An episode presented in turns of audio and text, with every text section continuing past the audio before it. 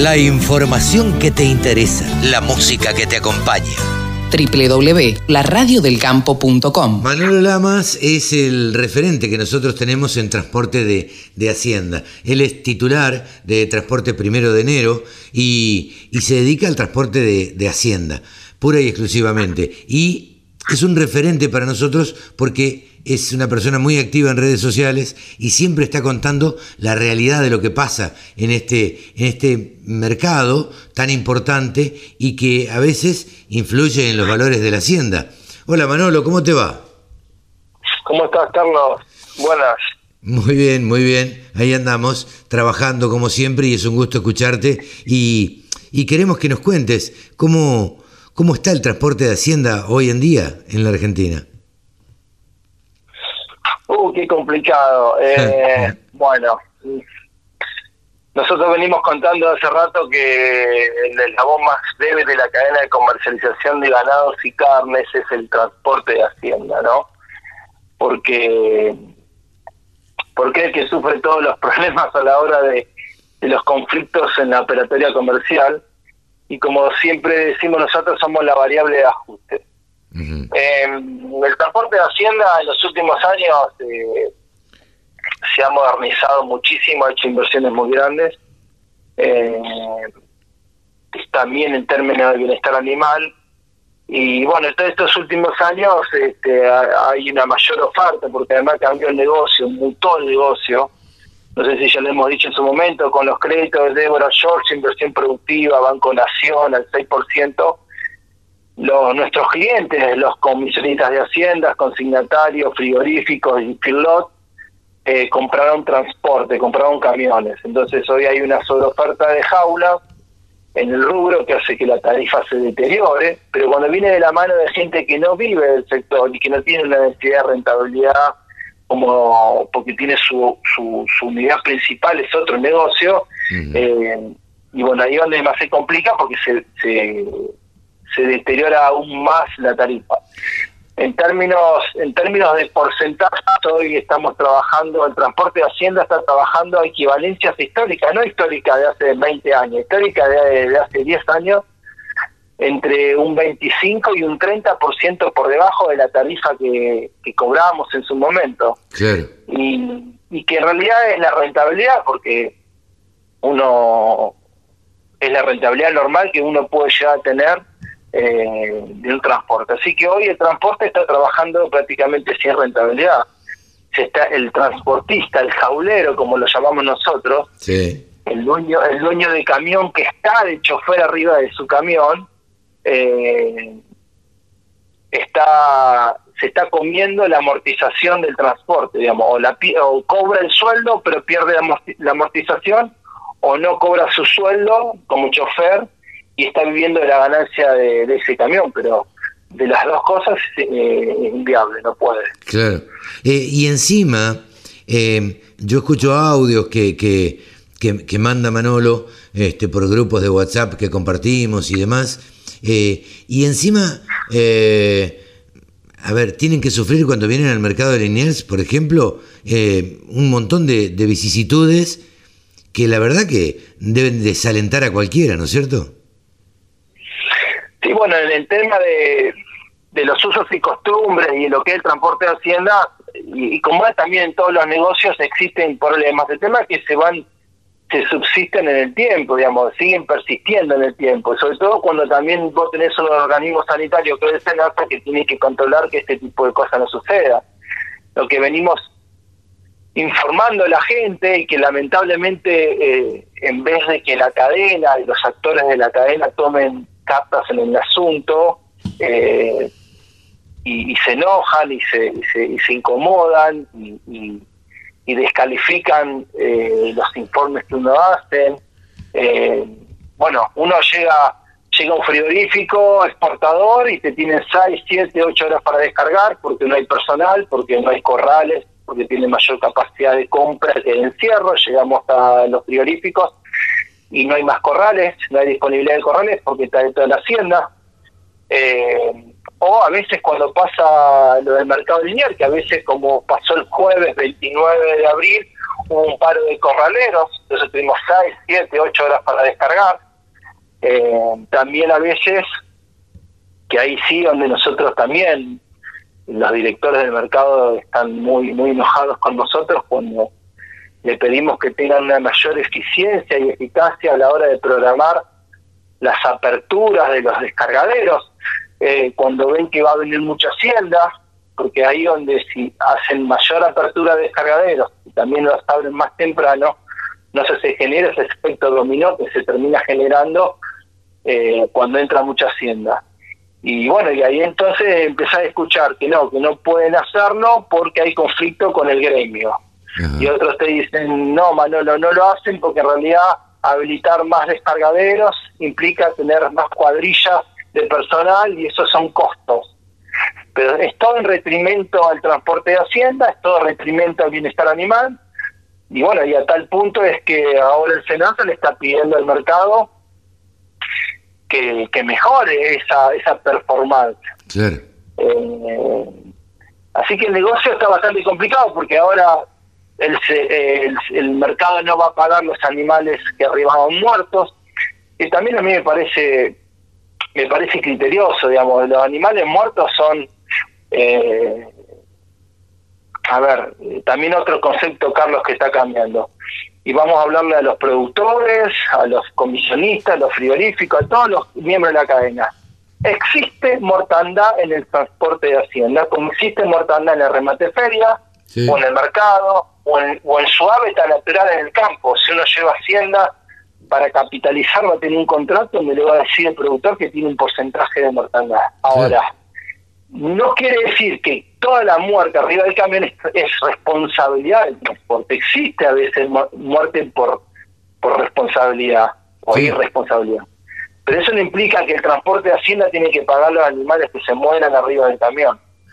Eh, entonces, cuando vos trabajás, volvemos a esto de tener protocolos, normas y procedimientos, en normas de bienestar animal, eh, cargar en tiempo y en forma y hacer todas las, las, paradas que tiene que hacer un chofer, porque a veces uno el chofer para en esto de los protocolos, normas de procedimiento para controlar la hacienda, para, para controlar. Y encuentra un animal echado y, opera para pararlo.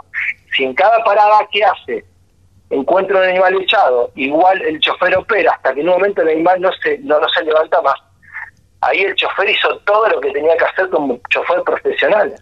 y eso implica que a la hora de llegar a destino, ese ternero eh, tenga que pagarle transporte. Entonces, además también está esta, esta, esta, posición dominante, al haber una mayor oferta de jaulas que demanda, este deterioro de la tarifa, este, esta necesidad de trabajar producto de la baja de la rentabilidad, esta posición dominante de los actores de la, del negocio, filoteros, ganaderos, comisionistas, consignatarios y frigoríficos, donde además quieren que nos hagamos, cargo de las muertes donde no somos responsables. Ahora, cuando hay responsabilidad, sí, hay que determinar. Claro. Ahora, eh, eh, Manolo, te pregunto, ante este panorama que vos estás planteando, que me parece absolutamente real y, cierto, porque vos estás en esto, eh, ¿Cómo, ¿Cómo sigue la cosa? Porque ¿cuál sería la solución? Y bueno, eh, la solución es, eh, es muy cómoda, es lo, lo, que me planteas, porque nosotros siempre tratamos de manejarnos con criterios de honestos y a la hora de sentarte en una negociación, poner las cartas arriba de la mesa y manejar, manejarte con criterio, digamos, más allá de lo comercial. Ahora, cuando vos tenés un jugador eh, o tenés tus clientes que, que, operan en una actitud de, posición dominante, donde donde nunca tienen, nunca quieren quieren perder ante situaciones, eh, por ejemplo, te, te piden te piden los camiones para una carga, la carga se suspende por H o por B y no quieren pagar el vacío. Tienes el camión de, en, el origen de la carga y, no, y se suspende la carga, no quieren pagar el vacío. Digamos, cuando, cuando los los señores del negocio, los varones, digo yo, porque, a ver, como el mercado de Hacienda de Linear tiene 120 años, nadie está pidiendo al mercado de Hacienda de que, eh, que cómo tiene que hacer las cosas, le estamos pidiendo que, que, que, ajuste un poquito el tema de cuando llegue mejor, eh, llegue más Hacienda, digamos. digamos, es trabajar, señores, no, eh, eh, hay unos inconvenientes, trabajemos para resolver los problemas. Eh, la verdad es que cómo se soluciona y no, sé, la verdad es que... claro, porque digo, como lo planteas vos, pareciera que, que la solución únicamente podría venir por el lado del aumento de tarifas. No, pasa que es un cúmulo de cosas, Carlos. Digamos, eh, lo que hay que redefinir son los términos y condiciones de, las contrataciones, ¿no? Digamos, toda la vida, camión que camión que llegaba a origen y se suspendía la carga, eh, se pagaba el vacío. Y ahora están viendo, si no, que esto, que después lo compensamos, que después lo otro. Eh, a la hora de cargar hay que cargar hay que cargar responsablemente entonces si vos cargas hacienda de distintas categorías cargas hacienda apretada, cargas hacienda que está cansada, o te piden el camión en verano a las 7 de la mañana y te largan a las 4 de la tarde después que caravanearon, apartaron, descolaron, eh, eh, hicieron todo. Eh, dos de la tarde, 3 de la tarde, con 40 grados, el tendero exhausto, o la hacienda Santa, en vez de decir vamos a cargar a la noche o vamos a cargar el otro día, te piden que vos cargues y vos salís con la carga y renegando todo el viaje porque la hacienda está cansada. Llegás con la hacienda muerta, lamentablemente, uno o dos animales muertos y además después te quieren hacer responsable de esa muerte. Entonces, lo que uno está buscando como transportista, que además el ser el eslabón más de la cadena de comercialización, señores, sinceremos el negocio, digamos, tratemos de ser más serios, tratemos de ser más eh, más franco, más honesto y, y no y que no siempre todo recaiga sobre el transporte. ¿Me comprendés? A la hora del conflicto, a la hora del problema, ¿me comprendés? Porque se generó una muerte, ah, no, evitar ese tema. ¿Perdón? Sí, sí, sí. Sí, es complicado, es un tema complejo. Es un tema complejo que siempre tratamos acá en la radio del campo y que, bueno, nada, nos importa este, entenderlo para entender qué es lo que le sucede a todas las partes integrantes, como nos eh, interesa charlar con los productores, con, los intermediarios, con los filoteros, eh, con, todos. Bueno, también consideramos que el transporte de Hacienda es una parte importante en la ganadería y en, y en la cadena este, de ganados y carnes. Sí, claro, pero, pero eh, insisto en esto de tener una relación con un proveedor honesta y tener un proveedor responsable, porque digamos, eh, también está, está, está, eh, está, claro que a veces el transporte comete errores, puede cometer un error el chofer y puede ser responsable de la situación. Bueno, ahí donde donde tiene que el criterio tiene que, estar en, en, la discusión y última el transporte tiene que hacerse cargo de esa muerte. ¿Me, me comprendés? Sí, sí, sí. Pero no siempre la muerte es responsabilidad del transporte. Y en este caso puntual, si vamos a llegar a los frigoríficos, exportadores como lo está pasando, o en el mercado, cuando suceden estas eh, grandes entradas de 12.000 cabezas y, existe mortandad, digamos, eh, animales echados, cuando vos estás ahí 7 horas para descargar, y ahí es donde se genera el conflicto, porque resulta que el productor eh, se queja y, el consignatario dice, bueno, pero el seguro no lo cubre. Y otro, para aclarar, el seguro de carga, el seguro de transporte de carga que cobra el transporte de Hacienda a los clientes es por toda muerte, por accidente de tránsito y robo. La muerte arriba del camión no la cubre el seguro de carga.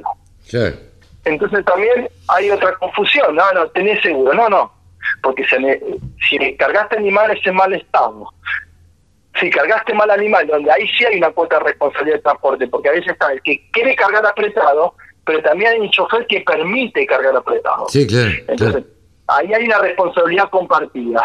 Sí, sí. Entonces, bueno, se murió el animal, bueno, es 50% de responsabilidad de transporte porque me permitió al quien cargó, cargó cargar como cargó. Porque también estamos tratando de cambiar ese concepto de que los choferes se haga responsable en el momento de la carga de cómo tiene que cargar para evitar inconvenientes, como también vayamos a la parte humana. ¿Quién es quien reniega después la carga cuando permiten cargar en malas condiciones? El chofer, que cada vez que para va a tener que subir a la jaula y va a quedar exhausto. Vos sabés lo que tiene la mano calambrado media hora para levantar un animal. En un momento no no podés más. Cada vez que parás, eh, tenés animal echado. Entonces, también se perjudica ese chofer eh, y también la logística del transporte cuando permitimos que nos carguen como quieren cargar. Nosotros tenemos que determinar cómo se carga la, la, la, hacienda, porque además son choferes profesionales y somos y es nuestro oficio. Sí, sí, sí. Eh, entonces, cuando vos permitís que un cliente te cargue como, como quiere cargar y después hay mortandad, ahí hay una cuota de responsabilidad del transporte, ¿no? Eh, Manolito, gracias eh, por pintarnos este, este panorama de, la situación del transporte en este momento. Eh, te volveremos a molestar dentro de un tiempo, como siempre, para, para ver cómo sigue todo esto. Dale, dale, gracias, Carlos. Muy amable por dejarnos contar eh, el, nuestro rubro. Sí, sí. bueno, ha sido Manolo Lamas, titular de Transporte Primero de Enero, aquí en los micrófonos de la Radio del Campo www.laradiodelcampo.com. La radio que te acompaña a las 24 horas.